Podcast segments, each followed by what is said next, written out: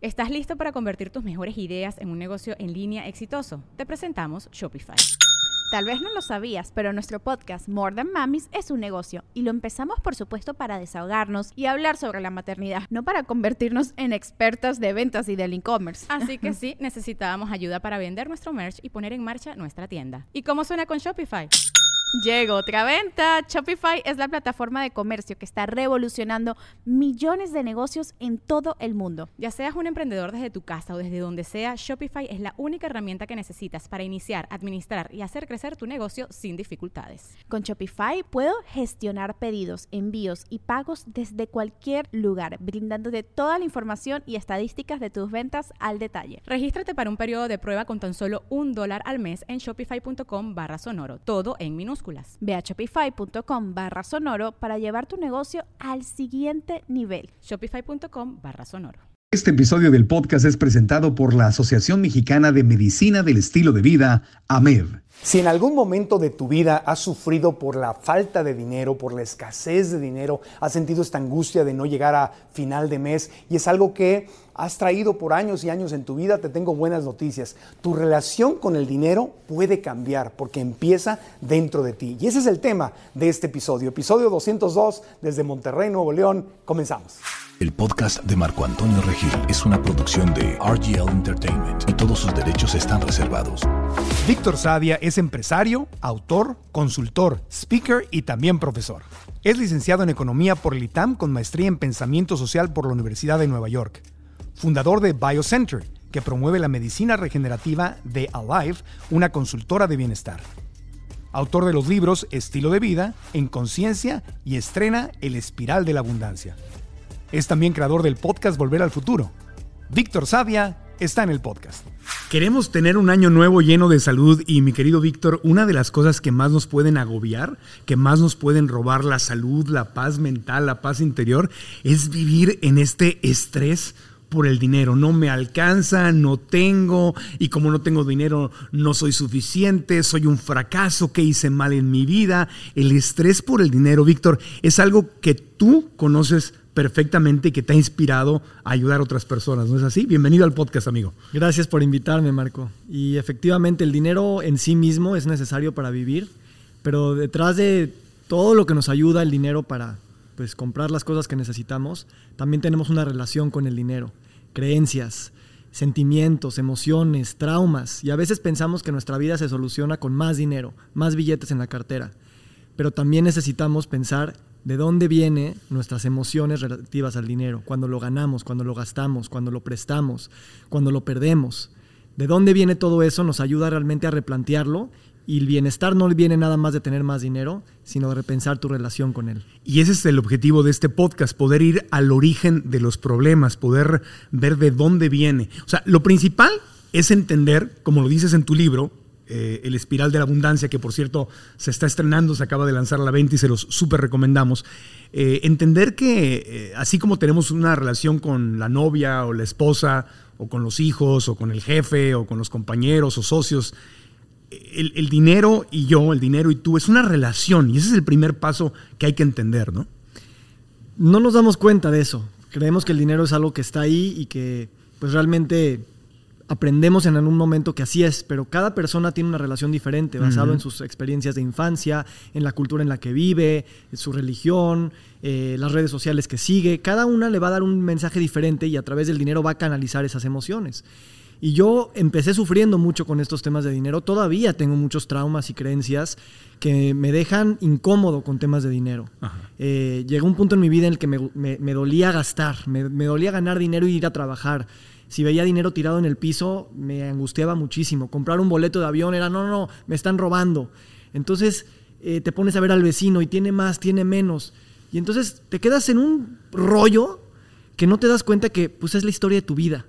Y llegó un punto en el que dije, a ver, necesito ir un poco más profundo y con mi pensamiento, digamos, un poco interdisciplinario, pues lo analicé de varias perspectivas. O sea, el dolor que tú viviste con el dinero fue lo que te inspiró para eh, plasmar tu viaje personal, tu transformación personal en este libro. Porque cuando vemos tu currículum, dices, oye, ya con graduado del ITAM, o sea, el ITAM, solamente gente muy buena para las matemáticas y gente muy inteligente se puede graduar de ahí. Eh, yo no me podría graduar de ahí.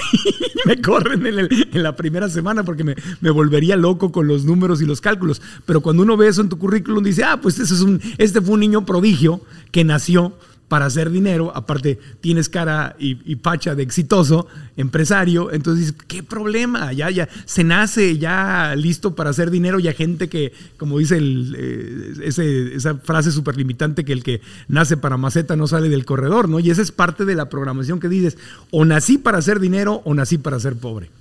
¿Sabes qué? Eso yo creo que pasa mucho en esta cultura, ¿no? Que nos vamos con las imágenes y las apariencias. Y la gente puede ser muy exitosa por fuera y salir muy bien en sus redes sociales o tener muchos currículums y por dentro está viviendo escasez, está viviendo no soy suficiente, está viviendo eh, la gente cómo me está juzgando. Y yo me di cuenta que mi relación con el dinero también venía por ahí, no tanto quiero más dinero, sino el miedo que yo encontré era, tenía miedo a qué pensaban los demás de mí, tenía miedo a fracasar, tenía miedo hasta de mí mismo, de las eh, mentadas de madre, si lo puedo decir así, que yo me iba a hacer a mí mismo si fracasaba o no lograba algo.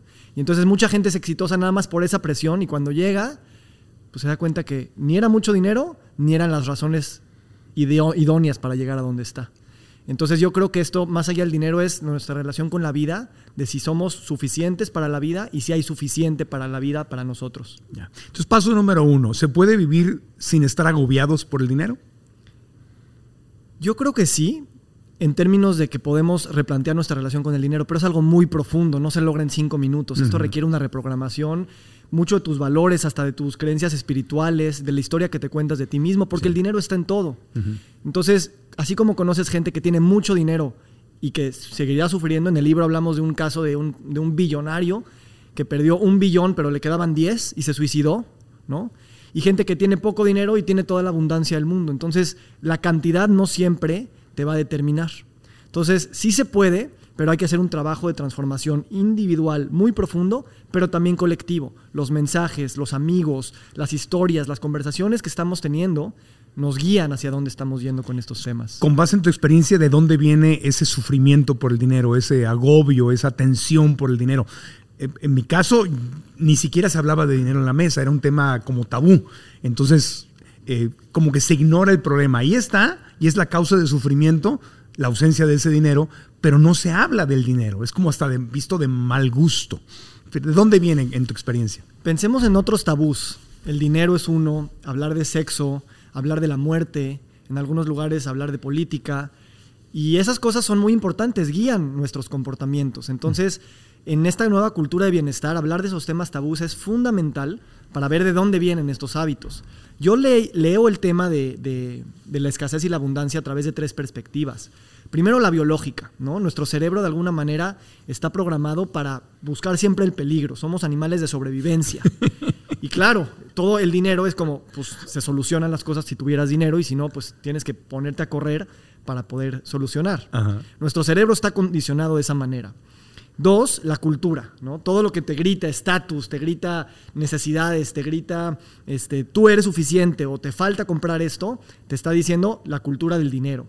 Y luego el pasado, porque todos nosotros tenemos nuestras heridas en nuestra casa de que sí te dejaban comprar algunas cosas, o tu papá te daba dinero de, de, mala gana para que te compres otras, o te cobraban a ti tus papás cuando te daban algo como ustedes hijos nos hacen gastar y no se lo merecen o yo tengo que eh, trabajar con el sudor en mi frente para alimentarlos y ustedes son malagradecidos, creces con culpa, creces con vergüenza, creces con esas heridas que cuando creces pues las repites en tu trabajo y con tu familia.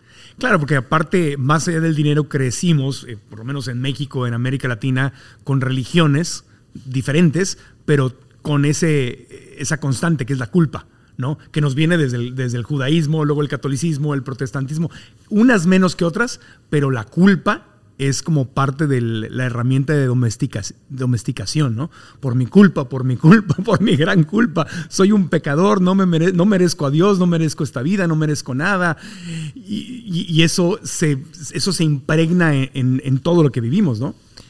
¿Cuántos de nosotros no hemos escuchado el dinero no crece de los árboles, por ejemplo? Son esas frases que tú dirías, ay, pues qué tanta diferencia. nos está de alguna manera programando. Entonces, cuando dices quiero cambiar mi relación con el dinero, no es nada más decir, oye, pues te decían eso en tu casa, es qué comportamientos hiciste de ahí. Yo, por ejemplo, crecí y me costaba mucho trabajo recibir regalos. Y un día me di cuenta que una vez a los 13 años tuve una fiesta muy grande y mi mamá este, pues guardó todos los regalos en un closet. Me dijo, pues te voy a dar uno o dos y los demás los voy a guardar, los voy a regalar o, o no sé. Nunca lo sentí. Entonces, recibir regalos siempre se sentía como algo que estaba mal o iba a transgredir. Igual dar regalos, como que pues, ¿dónde está ese gusto? Como pues yo me quito para darle a alguien más. Y es algo que he reprogramado. Entonces, vale mucho la pena hablar con nuestros ancestros, hablar con nuestros padres, este, ver de dónde vienen ellos, porque también tienen sus historias. En mi caso, eran inmigrantes que habían perdido todo en otro lugar y entonces llegaron acá y mi papá te decía, yo no me cambiaba de zapatos hasta que se rompieran, ¿no? Y lo veía como una virtud y yo puedes o no estar de acuerdo. El tema es que creces con esa idea y decir, entonces que no me compro zapatos, no me puedo dar algún gusto, este, de verdad tengo que gastar toda mi ropa hasta que ya no se pueda más. No es que esté bien o mal, el tema es que es automático y lo tienes que hacer consciente. Claro, porque aparte de nuestros papás, digo, mi mamá nació en 1932, entonces a ella le tocó ser una niña adolescente cuando estaba la Segunda Guerra Mundial y era cuando de verdad no había nada. Entonces se compraba el mole Doña María y no tiraba el vasito y lo guardaba y estaba. Y yo, mi mamá, ¿qué hacen todos estos vasitos de- del mole guardados? No, no, hay que, hay que guardarlos porque algún día. Y entonces yo escondidas iba y sacaba y regalaba cosas de la cocina. Pero es que ellos vivieron literalmente en un mundo donde había una escasez terrible. Entonces el tema era come mucho para que estés gordito, eso significa que estás sano, eh, guarda todo eh, por si algún día lo necesitamos y no hay. No hay dinero, no hay felicidad, no hay abundancia, no hay nada. Entonces eso nos lo transmiten a nosotros. Y es ahí todo el punto, ¿no? Porque pensamos que nada más es un tema de dinero, pero esa relación que va creciendo con el tiempo nos hace proyectarlo hacia el resto del mundo. Y lo que terminas viendo es, no solamente no hay suficiente dinero, sino yo no soy suficiente. Yo no soy suficiente. O no hay suficiente en el mundo, no hay suficiente para todos. Sí. Entonces estamos en competencia, estamos siempre en o tú o yo, el que no tranza no avanza y así crecemos. Y entonces eh, el dinero realmente vuelve a ser un espejo de toda la manera de las creencias que tenemos de ver de la vida. Sí. Entonces, uno de los primeros pasos, me imagino, y yo sé que lo tocas en tu libro porque hablas de una transformación, eh, sería esa relación con el dinero, igual que con el amor, igual que con muchas otras cosas, sería afirmar y de verdad creérmela poco a poco de que merezco el dinero.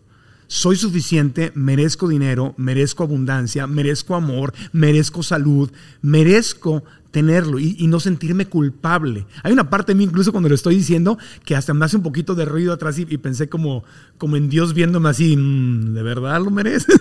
o sea, ahí está, ¿no? Gracias. Y ese es todo el punto. Y ahorita, o sea, volteo a la cámara y se lo digo directamente. Yo lo merezco. Y es algo que hasta Ajá. te sientes como que estás actuando, como que estás... ¿De verdad te sientes que lo mereces? Sí. ¿O quieres afirmarlo porque a lo mejor alguien te va a castigar? Sí. ¿O mientras puedo le gano? O da como miedito decirlo, porque finalmente también viene del tema qué concepto de Dios tengo. Si yo creo en un Dios que me ama y que es abundante y que quiere que lo tenga todo, entonces no tendría yo que tener ningún remordimiento por decir que lo merezco todo. Pero si creo en un Dios que me castiga, que me dice que no soy suficiente, que ese es el, ese es el, el, Dios que me inventaron y que yo me creí, que puede estar no muy conforme con que yo lo tenga todo. El tema de que solo los pobres entran en el reino de los cielos, este, eh, los favoritos de Dios son los pobres, o sea, como premiando la pobreza. Y entonces esa es la programación que, que viene desde niños y que nos hace mucho daño. Claro, y aunque tú no te consideres religioso o hayas seguido alguna religión, tu cultura está permeada por esos valores Claro. y eso es lo que todos hablamos y sentimos a nivel colectivo y crecemos con eso. Y ve, ve qué interesante es el tema del dinero. Empezamos hablando de temas así, dinero, piensas cuantitativo, billetes, administración, y estamos hablando de Dios, de salud, de pareja, de felicidad, de la relación con la vida y la muerte. Sí. O sea, el dinero es un espejo de todas esas cosas y saber que somos merecedores es uno de los principales pasos para poder vivir una vida de abundancia. Así como dices, yo no merezco un buen cuerpo, no merezco un buen trabajo, no merezco un buen esposo. Esas creencias van muy profundo. y te sabotean. Porque bien puedes decir, como empleado, hay empleados que ganan mucho dinero. Empleados, buenos, buenos, buenos empleados que llegan a ser presidentes o gerentes de venta o directores de mercadotecnia de una empresa, pueden ganar muy buen dinero. Y como empresario también podrías ganar muy buen dinero. Pero si lo que te está acompañando todo el día es esa vocecita que dice, no eres suficiente, no te lo mereces, va, va a actuar y te va a sabotear en el, en el, en el día a día. Y también la pregunta muy importante es, ¿para qué quieres el dinero? Suena obvio, ¿no? Pero hazte una pregunta de verdad, ¿para qué lo quieres? Y te darás cuenta que lo quieres a lo mejor para temas de conexión, de espiritualidad, de amigos, de posibilidades. Estamos hablando, cierto, claro, arriba de un nivel de sobrevivencia, ¿no? Claro. No, no, es para todo. Pero esto te, te va a llevar a que, a que te des cuenta que tal vez ya tienes mucho de lo que crees que no tienes. Y ese, ese merecimiento también es voltearte a ver en el espejo y decir, oye, ya tengo esas cosas que quiero seguir comprando o buscando o alcanzando y ya lo tengo. A veces cuando quieres fama o quieres este poder, pues lo que quieres es atención, lo que quieres es que te cuiden y a lo mejor ya te están cuidando y ya tienes la atención. Entonces lo, lo, primero que hay que hacer es revisar cuál es la... entender que es una relación que tengo con el dinero. El dinero y yo somos una relación. Paso uno, ¿no? Paso dos es darte cuenta qué tipo de relación tienes, qué pensamientos tienes con respecto al dinero. Pero lo más interesante es que no se trata del dinero, se trata de abundancia, que es el título de tu libro. Eso es lo más interesante. Yo cuando lo empecé a escribir dije, pues, pues vamos a entrarle a temas de dinero y pronto empieza a evolucionar a que cambie mi relación con el tiempo, con mi pareja. Me, empecé a dar cuenta que tenía miedos que no tenían nada que ver con dinero, que condicionaron mi, mis experiencias. En el, en el libro cuento mi experiencia de mi primera vez cuando, cuando hice el amor y que fue una experiencia muy fuerte, ya lo leerán y cómo eso condicionó y me, me, mantuvo en vergüenza, me mantuvo en miedo, me mantuvo en escasez, me mantuvo así. Eh, hablo también de experiencias en mi equipo de fútbol de chiquito, ¿no? Cuando me pasaron a la banca y cómo eso realmente permeó mi manera de ver qué tanto yo podía o no podía hacer y, qué experiencias iba a buscar en las cuales iba a poder sobresalir en las que no. Entonces, es esa personalidad de no voy a tomar riesgos, voy a seguir siempre en mi zona de confort. Y entonces esos miedos se van condicionando y los reflejas en tus decisiones laborales, de, amigos y también en dónde pones tu dinero, ¿no? Claro, y, y, lo, y se ve reflejando, porque incluso lo ves, ves la, diferente, la diferencia de la cultura de un país a otro, pero dentro del mismo país ves diferencias de cultura. Por ejemplo, hoy, qué mejor lugar para hablar de este tema. Estamos en San Pedro Garza García, Nuevo León, o sea, parte de Monterrey, que es el municipio más rico de toda América Latina. O sea, llegas aquí y ves como otro México. Ves una abundancia, ves edificios nuevos, ves, eh, ves otra cultura, el servicio, es, es, es como un México muy primermundista, muy profesional, muy emprendedor. ¿No? Eh, y ves que la, la, relación que tiene el regiomontano con el dinero es muy diferente a la relación que tiene un tijuanense como yo, en el mundo en que yo nací en Tijuana con el dinero, o en Chiapas con el dinero, o en Oaxaca con el dinero, dentro del mismo país. O sea, aquí en, en Monterrey hay una mentalidad de abundancia donde hacer dinero no está mal. Aquí a nadie le da vergüenza hacer dinero. Como que el juego se trata de eso y hay magnífica educación y empresas y profesionalismo y es esa, esa cultura, la relación del dinero de los, de los ciudadanos mexicanos en Monterrey con el dinero es muy distinta a, lo, a la de los de Tijuana. Sí. Y sin embargo, debería decir que eh, hay esa cultura del dinero, hay mucho dinero, hay mucha abundancia, hay muchos recursos y al mismo tiempo también hay sufrimiento, hay prisa, Ajá. hay escasez, hay ya, ya, ya, ya tengo que mantener un estatus, ya mm. no sé ni para qué lo estoy haciendo. Y entonces es, es, es, curioso, ¿no? Porque así como hay que analizar qué pasa cuando no tenemos dinero y ver, ir a esos miedos de qué pasaría y cómo me voy a quedar si de verdad no tuviera dinero, también es qué pasaría si tuvieras todo el dinero, o sea, qué personalidad vas a sacar en ese momento. Y ve a las personas de cerca que tienen dinero y dime, ¿te gustaría exactamente ser así? Sus relaciones familiares, sus Depende. relaciones con, Exacto, depende, depende. Depende, depende porque ahí te das cuenta del tema del dinero viejo, que lo ves mucho en Europa, ¿verdad? Familias que llevan generaciones y generaciones y generaciones con mucho dinero y que ves que no traen un auto de lujo, no traen un reloj de lujo, no traen, o, lo vemos con los empresarios también, ¿no? En, Estados Unidos se visten de tenis y de jeans y, no están tratando de, mostrar el dinero versus los nuevos ricos, la gente que nunca ha tenido dinero y le cayó el dinero por fama, por un trabajo, por algo, y están flashy, flashy, o sea, están destellando, ¿no? Traen el reloj de oro y las cadenas, y, eh, o sea, quieren mostrarle al mundo que traen dinero. Entonces, yo veo a la gente de dinero viejo, que el dinero realmente no les importa tanto, sino les importa más su cultura, lo que leen, una buena conversación, versus, ahí sí me gusta. Si veo al nuevo rico, a mí en lo personal no me gusta nada. Y, por eso yo en el libro como que hago mi propia definición de abundancia y eso es lo que yo invito a todos, o sea, que no te digan qué es la abundancia, tú defínela. Este, yo, para mí, la, la abundancia es poder estar contigo y hablarte de mis cosas más privadas de una manera vulnerable, abierta, que nos conecte. Me habla también mi capacidad de ser generoso, no solo con mi dinero, con mi tiempo, con mis palabras, con, mis cumplidos, con la manera en la que estoy presente en el mundo, ¿no? Me habla también de las cosas que puedo perdonar. Todos tenemos cosas que perdonar y que pedir perdón en nuestra vida. Todos tenemos cosas también que podemos de alguna manera confiar. Porque a veces dices, no, no, ya cuando tenga mucho dinero voy a empezar a confiar en la vida yo creo que la ecuación es al revés. Tienes que empezar a confiar en la vida y la vida te va a dar razones para que confías en ella. Entonces, ese tipo de valores para mí no se venían así naturales de mi, de mi, de mi crecimiento, pero siempre como que me atraían y decir, pues no hay, no hay de otra más que tener la valentía de atreverte a confiar, de atreverte a ser generoso, de atrever a ser vulnerable. Y entonces te das cuenta que tu, tu, programación con el dinero se empieza a cambiar automáticamente. Sí, algo muy importante lo que dices es que no con tener dinero se solucionan las cosas, porque si tú traes una mentalidad de escasez, entonces aunque logres hacer dinero, siempre vas a pensar que nunca es suficiente. Y esa es parte de la enfermedad del capitalismo inconsciente, donde ves a las empresas y a ciertos empresarios muy poderosos actuando como si no tuviera nada y se están comiendo al planeta, haciéndole daño al planeta, a los seres humanos y a los animales, con tal de ganar otro millón más y otro millón más. Y la actitud es, no tenemos nada. Es como si fueran, son ricos en la cuenta de banco, pero son pobres en su mente porque siguen actuando como si fueran pobres y se estuvieran muriendo de hambre. Y piénsalo también con la relación con el cuerpo, ¿no? Esa gente que hace ejercicio y se mata en dietas para enflacar, enflacar, tampoco es suficiente y siempre ven el espejo a una persona gorda o gordo y nunca van a parar. Y al contrario, te quieres poner así todo, todo fortachón, te empiezas a ver todo débil y entonces te vas al otro extremo porque la mentalidad de escasez está ahí todo el tiempo. Entonces, no lo habíamos tocado, pero la relación con el dinero también refleja tu relación con tu cuerpo y de cómo puedes tú, este, no solamente verte hacia afuera, sino cómo te sientes. Sí. Sí, o sea, puedes ser esclavo del dinero con dinero y sin dinero en el banco.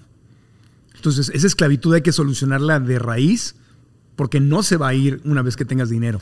Y entonces preguntémonos, ¿qué es lo que te hace abundante?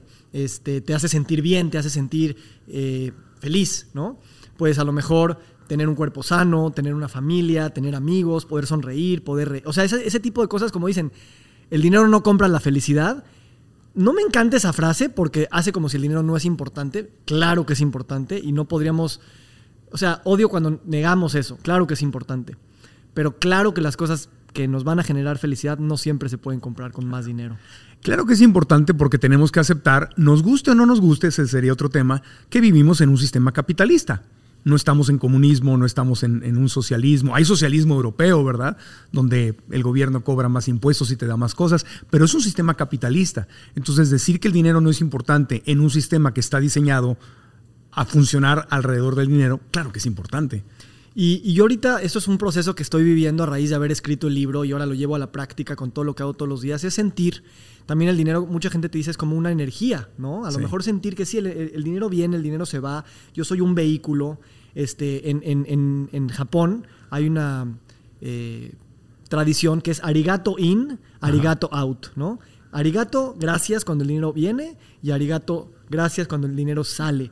Yo soy ese vehículo y esa energía creadora que realmente me prestaron esta vida, me prestaron estos recursos, me prestaron estas posibilidades, las agradezco, las disfruto y también las regalo para que otras personas vivan esta abundancia. Sí, en, no, no me acuerdo si es el budismo o el hinduismo, pero una de estas dos religiones habla mucho de eso, que el problema no es tener dinero, que eso no es malo, que el problema es cuando lo acumulas y lo estacionas sin circularlo, sin dar, porque cuando tú circulas tu dinero, creas riqueza para otros también, pero cuando como Rico MacPato, ¿te acuerdas en los, en los, caricaturitas, ¿no? que acumulaba sus lingotes de oro en una bóveda y que nadie se los tocara? Ahí es donde caeríamos, digamos, en el pecado o en el error de acumular y no circular. Pero si tú estás reinvirtiendo, estás creando, estás circulando tu dinero, ese sería el arigato out. Y aquí entra la lectura biológica y fisiológica, porque nuestro cuerpo, si todo el tiempo está en amenaza de sobrevivencia, también nuestro cuerpo es acumula energía, acumula grasa porque no sabes si vas a comer mañana, acumula el dinero porque mañana te puedes no sé qué y necesitas ese dinero. Entonces también biológicamente estamos como programados a esa sobrevivencia de acumulación porque tenemos ese miedo del futuro. Y la verdad es que nadie sabe lo que es el futuro. Y esa seguridad que tú quisieras tener del futuro, el dinero te puede dar alguna seguridad, pero no te puede dar toda. O sea que puedes ser un millonario pobre. Sin duda. ¿Te gustaría aprender a prevenir, tratar y revertir enfermedades crónicas? ¿Quieres mejorar tu estilo de vida y no sabes por dónde empezar? La Asociación Mexicana de Medicina del Estilo de Vida, AMED, está formada por médicos líderes en el área de bienestar. Es una corriente que busca un México que transforme su sistema de salud a través de seis pilares principales. La salud y el bienestar completo no son metas inalcanzables, hoy son una realidad. Busca más información en amed.org y empieza a adueñarte de tu salud. Lo que estamos hablando aquí, lo que hablas en tu libro es de la abundancia. Entonces, a ver, ¿cómo podemos pasar de la escasez a la abundancia. Aparte sé que en tu libro hablas ahí de los, tienes como un diagnóstico, ¿verdad? De los diferentes tipos de personas con base en su relación con el dinero que me parece que está muy divertida. No sé si nos quieres dar un, adelanto de, eso, porque a mí, a mí, me pareció que está muy divertida eh, porque es para hacer un diagnóstico y ver quién soy, ¿no? Con el dinero. Antes de hablar de las personalidades, me gustaría la primera pregunta, que es cómo pasamos de escasez a abundancia o a suficiencia. Sí. Eh, ¿Cómo me puedo sentir suficiente en este mundo? Y la verdad es que es, una cosa que requiere una transformación en la historia de vida y que siempre va a haber las dos fuerzas porque te van a recordar de escasez todo el tiempo. Y a veces, pues sí, pues tenemos recursos limitados y hay parte de que pues, hay cosas escasas. Claro. Eh, pero aquí es como primero darte cuenta, porque yo veía a estas personas que me hablaban de la energía del dinero y del flow y de que puede ser un millonario pobre y decían, no, eso lo dicen porque tienen todo el dinero del mundo, no les creo. Y la verdad es que primero dije, bueno, ¿y si sí fuera así? ¿Y si sí me puedo programar a la suficiencia? Cuando lo ves como una posibilidad, dices, ah, a lo mejor esa es una historia que me puedo contar. ¿Puedo programarme la suficiencia sin tener mucho dinero en el banco? O sea, al contrario, eso me va a ayudar a que el dinero llegue al banco. Esa es la riqueza. De ahí viene la confianza, de ahí viene la generosidad. Cuando tú sabes que eres suficiente. Sabes que yo, ahorita antes de empezar, estás nervioso, estás híjole, ¿me va a ir bien? ¿Sabré decir, me trabaré? Claro, porque me entro en escasez y mi cuerpo dice, no, no, no te acuerdas, escribí un libro de 300 páginas, igual estoy aquí como, híjole, ¿me saldrá bien? Porque tengo estas dudas y como está muy alineado a la personalidad que yo quiero ser o que me identifico, pues me dan estos nervios. Y entonces esto nada más apunta que siempre van a estar ahí esos recordatorios y el chiste es adueñarnos de ellos y decir, no, sabes que sí soy suficiente. Y aunque no tenga estas notas aquí, soy suficiente para lo que me pregunte Marco. Y de ahí parte muchísimas otras cosas. Esa es la abundancia. Soy la verdadera riqueza es sentirte suficiente, porque eso lo vas a llevar a todas las áreas de tu vida. Y si eres una persona abundante y suficiente, entonces no vas a tener esta ansiedad. No vas a andar así en el dinero, en las relaciones, en todo. No hay y quiero tomar. Es como, un como, el chupacabras, iba a decir, no, pero como las, ¿cómo se llaman los que te chupan sangre? Las, este, las sanguijuelas, así que está pegada nada más chupando sangre. Una sanguijuela es esa que cree que no tiene nada y siempre nada más va a tomar, tomar, tomar, tomar y no da nada de regreso. Yo así definiría eh, una de las formas de abundancia es sentirnos suficientes. Que nosotros somos suficientes y que hay suficiente para todos. Y ese es un estilo de vida es un estilo de vida, te hace buscar amigos, te hace buscar cooperación, colaboración, interdependencia, porque hay para todos. Entonces no nos tenemos que pelear quién gana, este, eh, pues, si no te pones pilas alguien te va a... O sea, ese tipo de cosas es muy importante que, que no, no, digamos que es la verdad del mundo, pero creamos que el mundo puede ser así. Y si tú te sientes suficiente y abundante, vas a traer a tu vida amigos, a una pareja, a socios, a, vas a traer a otras personas que viven en la suficiencia. Si vives en la escasez, vas a traer a pura sanguijuela, igual que tú. Y, es un chupadero de sangre, y aparte no hay sangre porque nada más están chupando y chupando. Que es en parte lo que le ha pasado al ser humano en el mundo como especie, ¿no? Que le quitamos y le quitamos y le quitamos y le quitamos al planeta, explotamos a los animales, explotamos al... No regresamos nada. Somos la única especie que no le regresa y que nada más le quita al planeta, que se detiene por el COVID y el planeta florece sin nosotros. Exactamente. Estamos acumulando y destruyendo a nuestro paso en vez de ser regenerativos y una fuerza de, de creación de riqueza creación de valor, creación de abundancia. Y eso es, y ahí es donde se junta, fíjense cómo el dinero puede ser súper espiritual, porque aquí ya estamos mezclando los temas 100% espirituales que han sido parte de las filosofías de las grandes religiones de toda la historia, desde hace 5.000 años o más, para acá no es nada nuevo, con lo de hoy, que es el capitalismo. ¿Puede haber un capitalismo abundante, un capitalismo consciente, suficiente? Sí, puede haber un capitalismo espiritual que hace dinero, pero multiplica el bien para los demás. Y te voy a decir una esperanza que yo tengo, porque a veces decimos el capitalismo, ¿quién mueve el capitalismo? Y pensamos que las fuerzas grandotas tienen que cambiar para que esto cambie. Yo siento, este mundo se sostiene por todos los milagros infinitos que suceden todos los días en las conversaciones, las transacciones. Y realmente cambiar ese capitalismo depende de cada uno de nosotros. Cómo compramos, cómo nos vestimos, cómo hablamos, cómo vamos a la oficina, cómo regresamos a casa para compartir. Es, es más una manera de vivir que llegar a un momento donde ya es la otra moneda o la otra, la otra historia. Es que hasta en una relación, ¿no? Cuando, cuando quieres, cuando vives en la escasez, quieres controlar a tu pareja. Quiere que se divierta contigo si no está conmigo, que no la pase bien. Y salió con sus amigas o con un amigo o otra vez la pasó muy bien, te entran los celos. Ah, porque yo no estaba ahí. Entonces no quiero. En vez de decir, oye, qué bueno que disfrutaste, que a todo dar. O sea, qué, bien que la pasaste bien sin mí, no pasa nada, ¿no? Y esa es una relación abundante. Y también nos lleva a otro concepto muy importante de la espiritualidad, que es el, el desapego, que también tiene que ver con el dinero. El desapego es una palabra muy hermosa y a veces muchos lo interpretan como si es desapegarme de las cosas materiales y no y, no este eh, no quitármelas. No necesito televisiones, no necesito celulares. Y yo no creo que eso es el desapego. El desapego es que esas cosas, esas televisiones, esos celulares, no nos tengan a nosotros. No nos controlen. Y eso es lo que pasa con las redes sociales o los medios, que todo está tan fabricado que se nos olvida que es, también un performance y una actuación. Piensa cuando ves a la gente en redes sociales, siempre pone su mejor cara, siempre pone su mejor ropa, su mejor sonrisa y a lo mejor atrás se están acabando.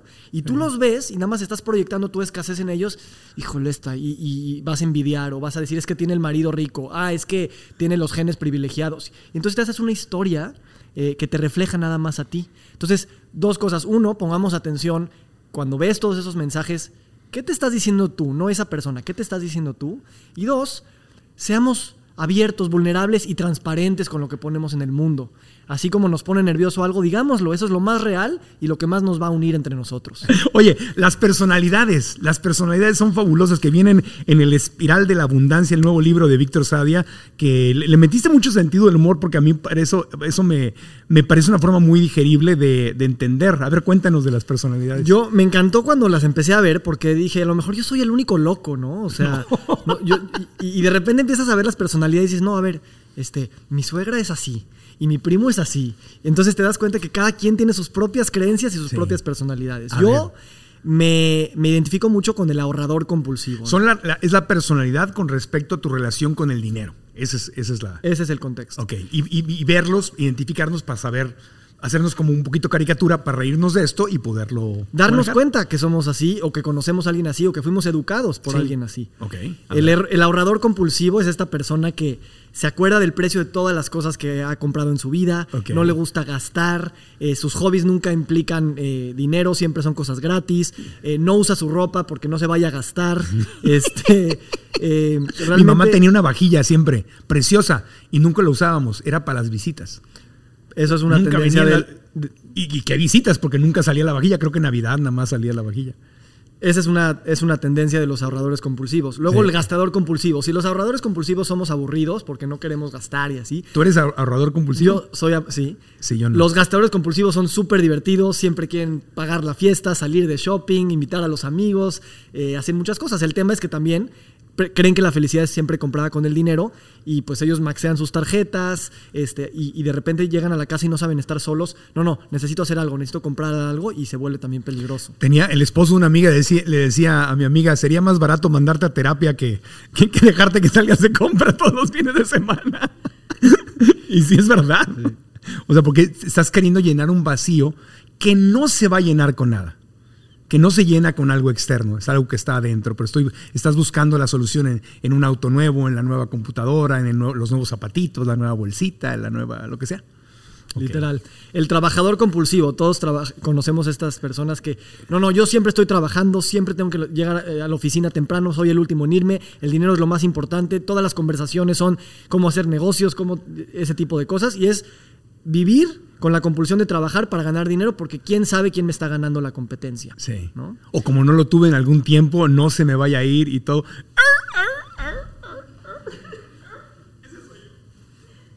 Ay, ya, perdón, me dieron, me dieron en la cabeza. Tengo bastante de ese. Porque es eso, es como el- es cuando no tuviste dinero, es miedo a que se vaya. Y, y me estresa, me estresa mucho. O sea, y, qué pasa? Y, y si me, y a veces tengo fantasías, de, y, si llego a tener un accidente y me quedo con una discapacidad, ¿de dónde va a salir el dinero? Y si me hago viejo, no tengo hijos, no me he casado, ¿quién me va, a- con cuánto me va a costar mantener? Y si, tengo Alzheimer's como mi mamá, y, es una angustia horrible, y ese soy yo. Y, y a veces no sabes que. No solamente eso, de que sientes que no lo vas a tener o lo vas a perder, sino que ya no sabes quién eres sin esa personalidad. esa, sí. Y eso es muy cañón, porque a veces es nada más, no, pues esta es la historia de mi vida, yo soy esa persona y hago las cosas que me alinean con esta personalidad que llevo 20 años.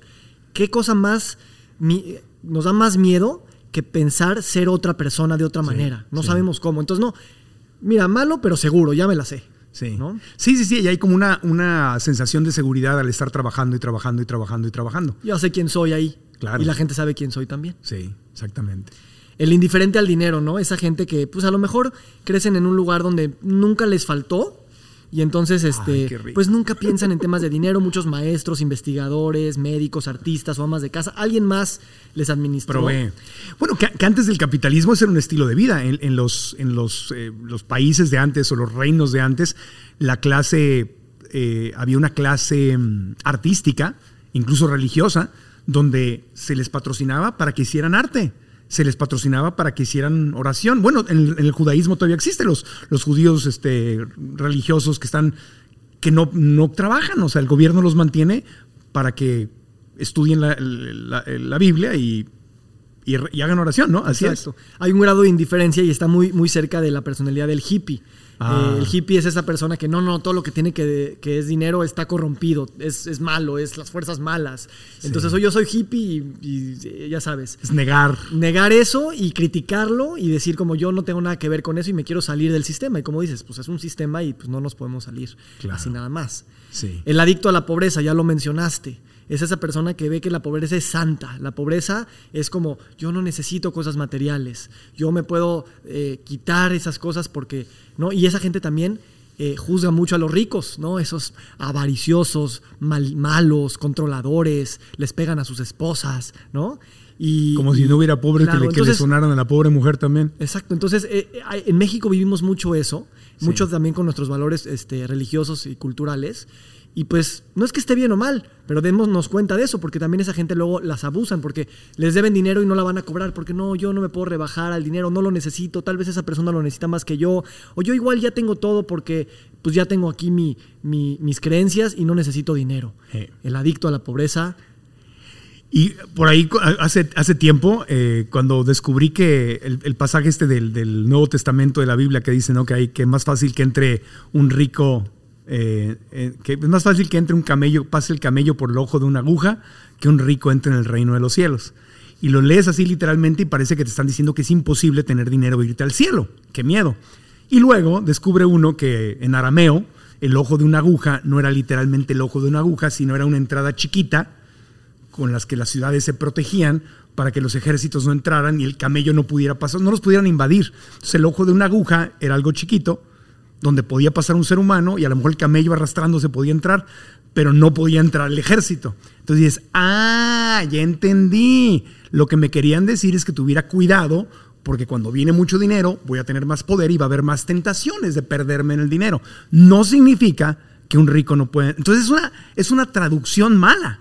Es una mala traducción del arameo, a, pasó al griego y del griego, bla, bla, bla, hasta que nos llega al español y dices, me engañaron. o sea, esto no, no, significa. Y, crees, y creces así. Y eso me encanta que lo dices, porque es un ejemplo de los miles que hay, de las cosas que pues crecemos viéndolas como verdad, y luego un día dices, ah, caray, y sí, y nada más por una mala traducción, pues toda la cultura se fue hacia un lugar o tu familia creyó una cosa. Sí, y una mala traducción muy conveniente porque debemos recordar que en, en la antigüedad la iglesia era el gobierno y a la iglesia le convenía pues, que los, el pueblo no quisiera tener dinero pues, para quedarse ellos con todo, ¿no? Entonces, eh, eh, es un, por eso leer la historia y analizarla es, es interesante. Pero bueno. ¿Y luego qué más? La última eh, que a mí me gusta, pero es la más difícil de detectar, es el adicto al mantenimiento.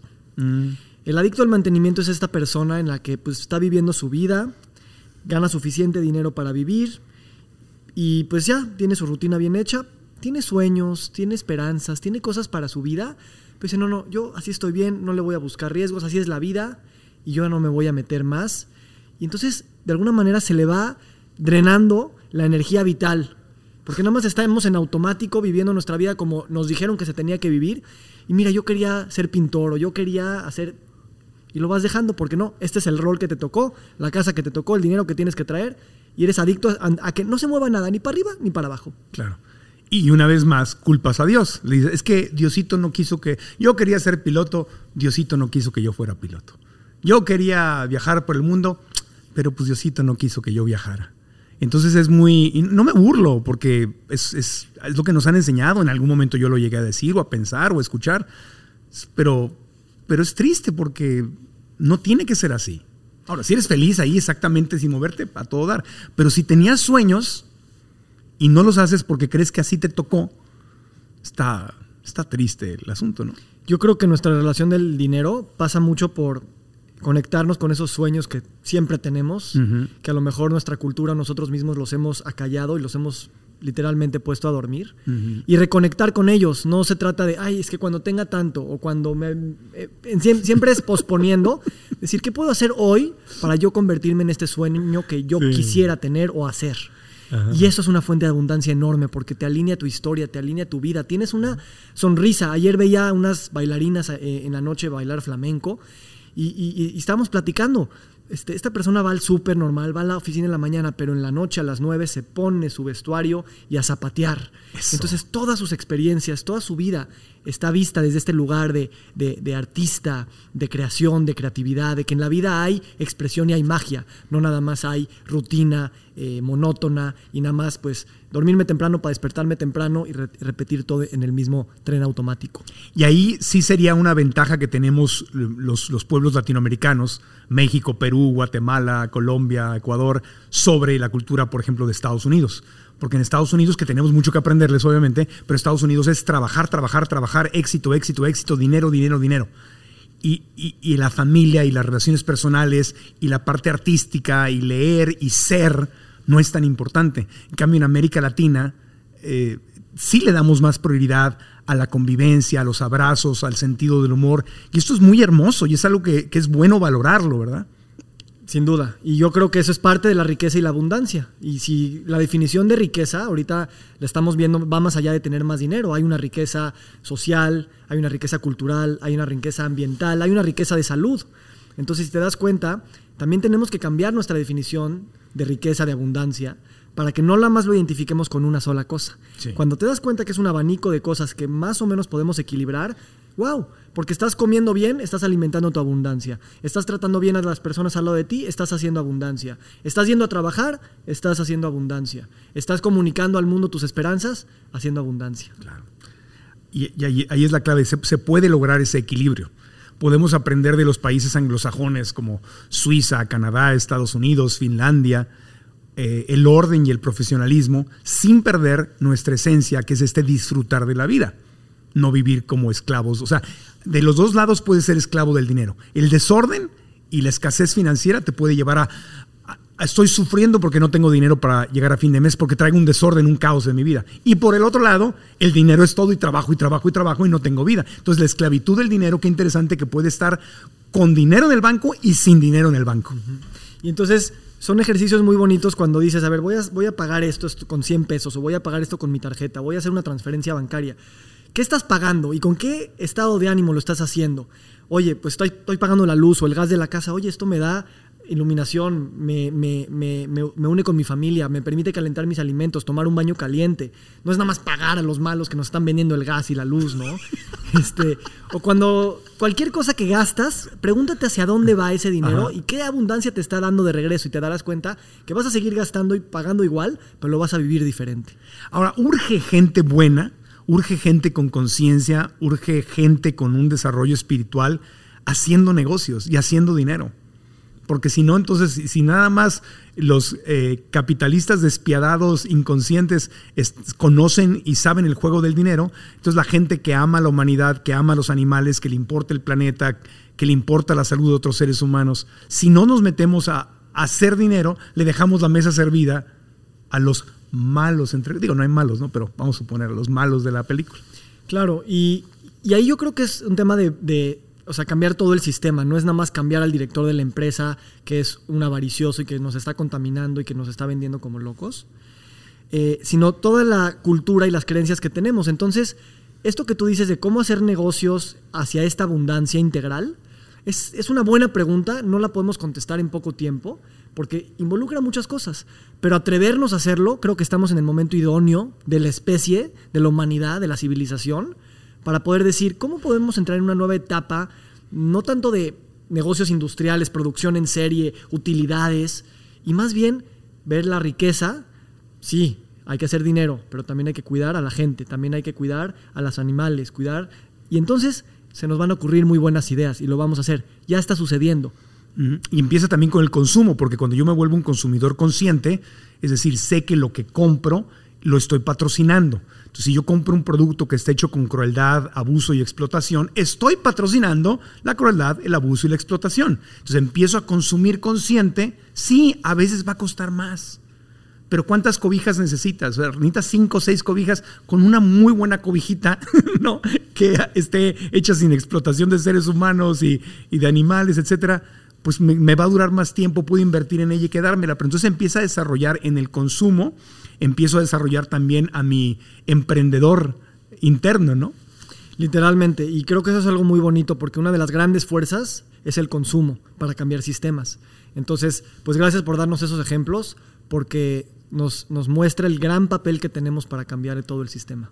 ¿Qué tips nos, ya, ya, las personalidades ya se terminaron, ¿verdad? Bueno, y para más detalles, obviamente, el, el Espiral de la Abundancia, el libro de Víctor Savia, este, se lo súper recomendamos. Pero, ¿qué tips finales nos puedes dar para ir justamente de esa conciencia o estilo de vida de escasez que a lo mejor no sospechábamos que teníamos o podemos todavía tener vestigios de ella en nuestro inconsciente o subconsciente para pasar a un estilo de vida en abundancia?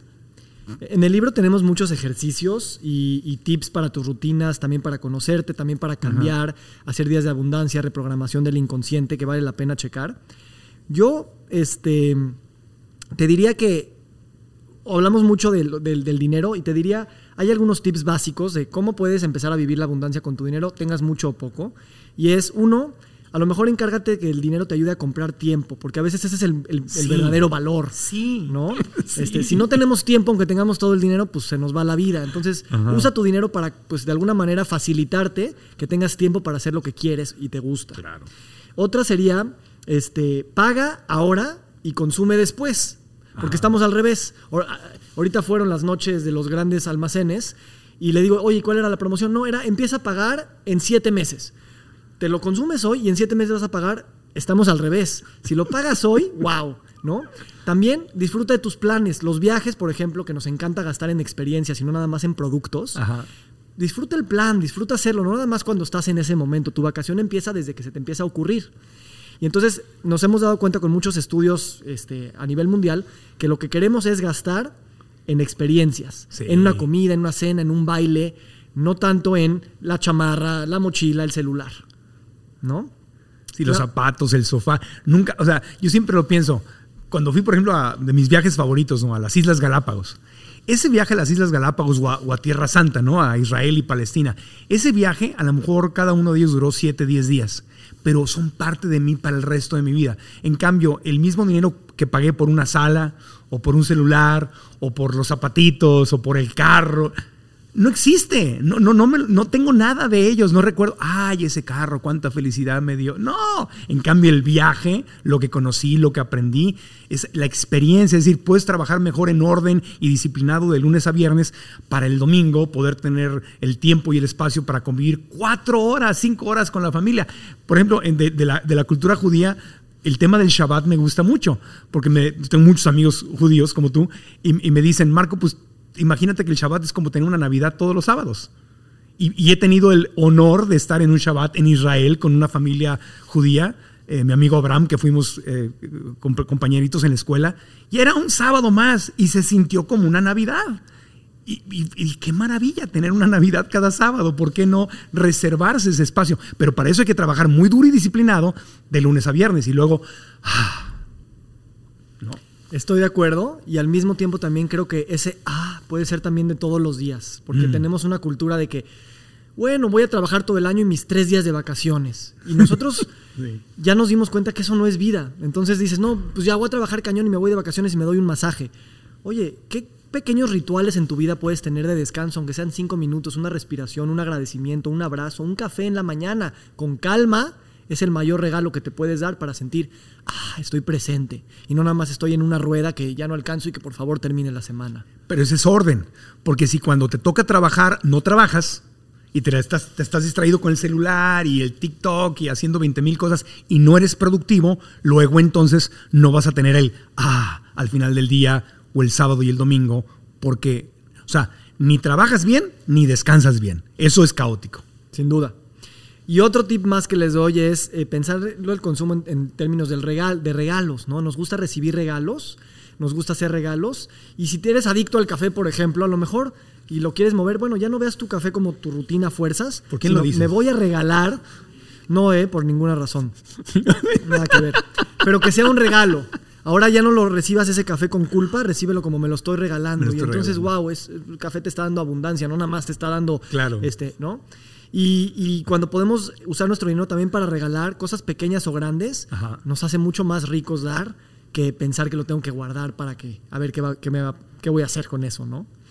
Y pequeños lujos, pequeños lujos en la vida son muy importantes, porque eh, no, no nada más es un lujo de, gastar dinero y quiero el mejor coche, sino para una persona que está muy ocupada, un lujo es apagar su celular y oír música.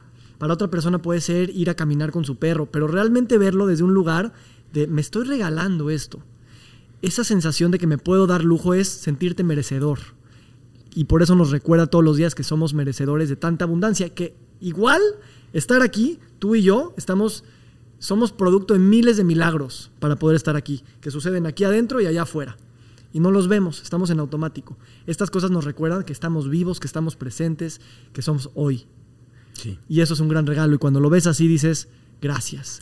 Y gracias tal vez es la palabra clave de la abundancia. Gracias, la palabra clave de la abundancia. Y fíjate que de, las culturas antiguas, algo que yo rescato y que me lo enseñó justamente alguien súper capitalista, Robert Kiyosaki, el autor de Padre Rico, Padre, Pobre, él me decía, Marco, yo religiosamente, él no es religioso, pero por costumbre eh, de abundancia, el 10% de lo que gano lo dono a organizaciones de beneficencia. Digo, yo, yo no le dono a ninguna religión, pero sí es parte de mi presupuesto, y lo tengo así presupuestado, y elijo con mucho cuidado a quién le dono. Y siento tanta felicidad cuando en diciembre, antes de cerrar el año fiscal, si es que no lo hice antes, eh, mando mis, mis chequecitos o hago mis depósitos a las organizaciones en las que creo.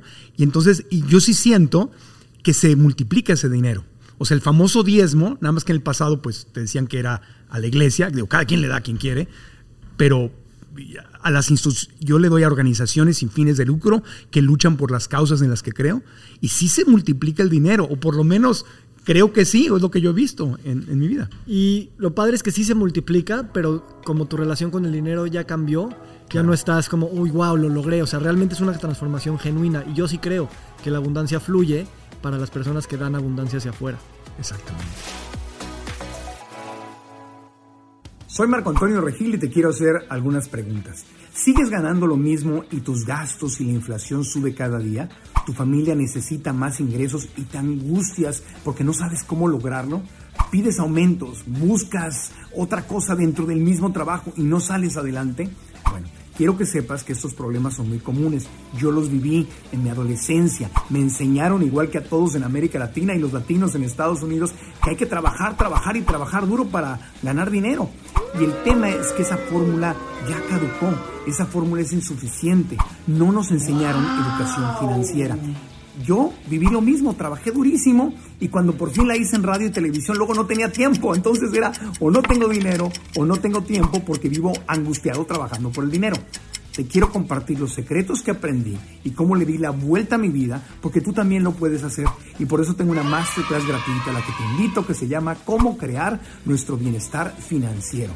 Porque quiero que tú aprendas lo mismo que yo aprendí y digas, ah, con razón, ya entiendo cuál es el juego del dinero. Vamos a aprender mucho y vas a pasar de esa angustia, desesperación y de sentir que no tienes una salida a entender que hay posibilidades infinitas que tú puedes manifestar. Haz clic aquí, la masterclass es completamente gratis y ahí vamos a aprender.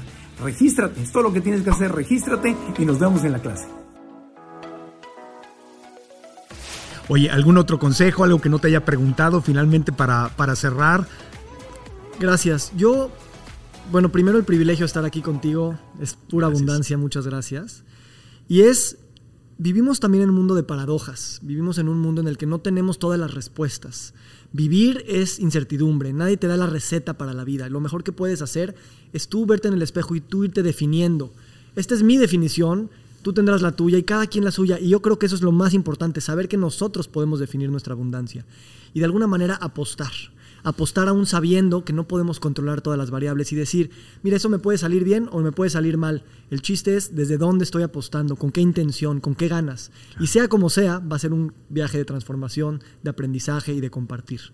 Entonces, yo veo las paradojas o las contradicciones de la vida como maestros, aunque son muy incómodos, porque ya, dime, dime, dime exacto, ¿cuál es el paso 1, 2, 3? Mira, te los voy a dar, pero pues cada quien los, va, los va midiendo. Entonces mejor apuesta a lo que tú creas que son el paso 1, 2, 3 y aviéntate enteramente. Eso, esa sensación de estoy aquí, estoy presente, esta es mi vida, voy para adelante, es libertad, es generosidad, es agradecimiento, es abundancia. Gracias por ser justamente eso, Víctor. Generosidad, abundancia por todo lo que haces y por ser un ejemplo y por escribir tu libro y por el Congreso de Medicina eh, del Estilo de Vida que, promueves, por la conciencia que promueves, por estar con nosotros aquí en el podcast. Estoy seguro que te va a ir muy bien con tu libro. Hay que leerlo. El Espiral de la Abundancia se lo super recomendamos. Yo la lección con la que me quedo de esta conversación con Víctor es que recordemos que lo mismo que tenemos que desarrollar para hacer dinero, es lo mismo que tenemos que desarrollar para nuestra salud física, nuestra salud espiritual, nuestra salud emocional. La abundancia, la gratitud, el desapego, son valores universales. Y qué belleza que el universo, Dios, te lo puso ahí. Nada más que estamos pensando que hay otras reglas para el dinero. No, son las mismas. Entonces, vivir en abundancia es la lección que, que, me llevo y que nos vienes a subrayar y que te agradezco de todo corazón, mi querido Víctor. Te agradezco yo a ti, Marco. Pura abundancia, pura sonrisa y pura vida. Pura vida. Oye, ¿en dónde te puede seguir la gente que quiere saber más de ti y quiere aprender más de ti? Muchas gracias. Eh, mi página web, ahí publico mi blog, tengo un newsletter, tengo mi podcast, es victorsadia.com. Ajá. Y el libro también se puede comprar en la página, se llama El Espiral de la Abundancia. Y eh, mi Instagram es b-saadia con doble A. Ok, aquí lo dejamos en las notas del podcast en cualquiera de las aplicaciones, en Spotify, Apple Podcasts, iHeartRadio, en todas. Y obviamente en el canal de YouTube, aquí también abajo le estamos dejando eso. Y obvio, eh, si no se han suscrito al podcast en cualquiera de esas aplicaciones, suscríbanse. Las cinco estrellitas y una reseña positiva nos ayuda a que el famoso algoritmo siga recomendando el podcast. Y en YouTube también denle like al video, suscríbanse al canal y activen la campanita por las mismas razones. Pero lo más importante, dejen aquí abajo sus comentarios. Están viéndonos en YouTube déjenos aquí abajo lo más importante. Antes de irse a ver otro videito, eh, ¿qué fue lo más importante que aprendiste para ti? ¿Cómo lo puedes aplicar hoy? Porque escribirlo ahí nos sirve a nosotros a leerlo porque aprendemos de los demás, pero a ti te va a servir reforzarlo. Y si estás en una de las aplicaciones de podcast, ve a mi Instagram o mi Facebook y ahí donde estamos publicando los segmentos de este podcast, ahí anótanos qué fue, comparte qué fue lo más importante que aprendiste. Así que muchas gracias desde Monterrey, desde San Pedro Garza García, la capital del billuyo, los negocios y la abundancia financiera en México. Nos despedimos. Gracias, Víctor. Gracias. Gracias, hasta la próxima. ¿Estás listo para convertir tus mejores ideas en un negocio en línea exitoso? Te presentamos Shopify. Tal vez no lo sabías, pero nuestro podcast More Than Mamis es un negocio y lo empezamos por supuesto para desahogarnos y hablar sobre la maternidad, no para convertirnos en expertas de ventas y del e-commerce. Así que sí, necesitábamos ayuda para vender nuestro merch y poner en marcha nuestra tienda. ¿Y cómo suena con Shopify? Llega otra venta. Shopify es la plataforma de comercio que está revolucionando millones de negocios en todo el mundo. Ya seas un emprendedor desde tu casa o desde donde sea, Shopify es la única herramienta que necesitas para iniciar, administrar y hacer crecer tu negocio sin dificultades. Con Shopify puedo gestionar pedidos, envíos y pagos desde cualquier lugar, brindándote toda la información y estadísticas de tus ventas al detalle. Regístrate para un periodo de prueba con tan solo un dólar al mes en shopify.com barra sonoro, todo en minúsculas. Ve a shopify.com barra sonoro para llevar tu negocio al siguiente nivel. Shopify.com barra sonoro. ¿Estás listo para convertir tus mejores ideas en un negocio en línea exitoso? Te presentamos Shopify. Tal vez no lo sabías, pero nuestro podcast More Than Mamis es un negocio y lo empezamos por supuesto para desahogarnos y hablar sobre la maternidad, no para convertirnos en expertas de ventas y del e-commerce. Así que sí, necesitábamos ayuda para vender nuestro merch y poner en marcha nuestra tienda. ¿Y cómo suena con Shopify? Llega otra venta. Shopify es la plataforma de comercio que está revolucionando millones de negocios en todo el mundo. Ya seas un emprendedor desde tu casa o desde donde sea, Shopify es la única herramienta que necesitas para iniciar, administrar y hacer crecer tu negocio sin dificultades. Con Shopify puedo gestionar pedidos, envíos y pagos desde cualquier lugar, brindándote toda la información y estadísticas de tus ventas al detalle. Regístrate para un periodo de prueba con tan solo un dólar al mes en shopify.com barra sonoro, todo en minúsculas. Ve a shopify.com barra sonoro para llevar tu negocio al siguiente nivel. Shopify.com barra sonoro. En Sherwin Williams somos tu compa, tu pana, tu socio, pero sobre todo somos tu aliado, con más de 6.000 representantes para atenderte en tu idioma y beneficios para contratistas que encontrarás en aliadopro.com. En Sherwin Williams somos el aliado del PRO.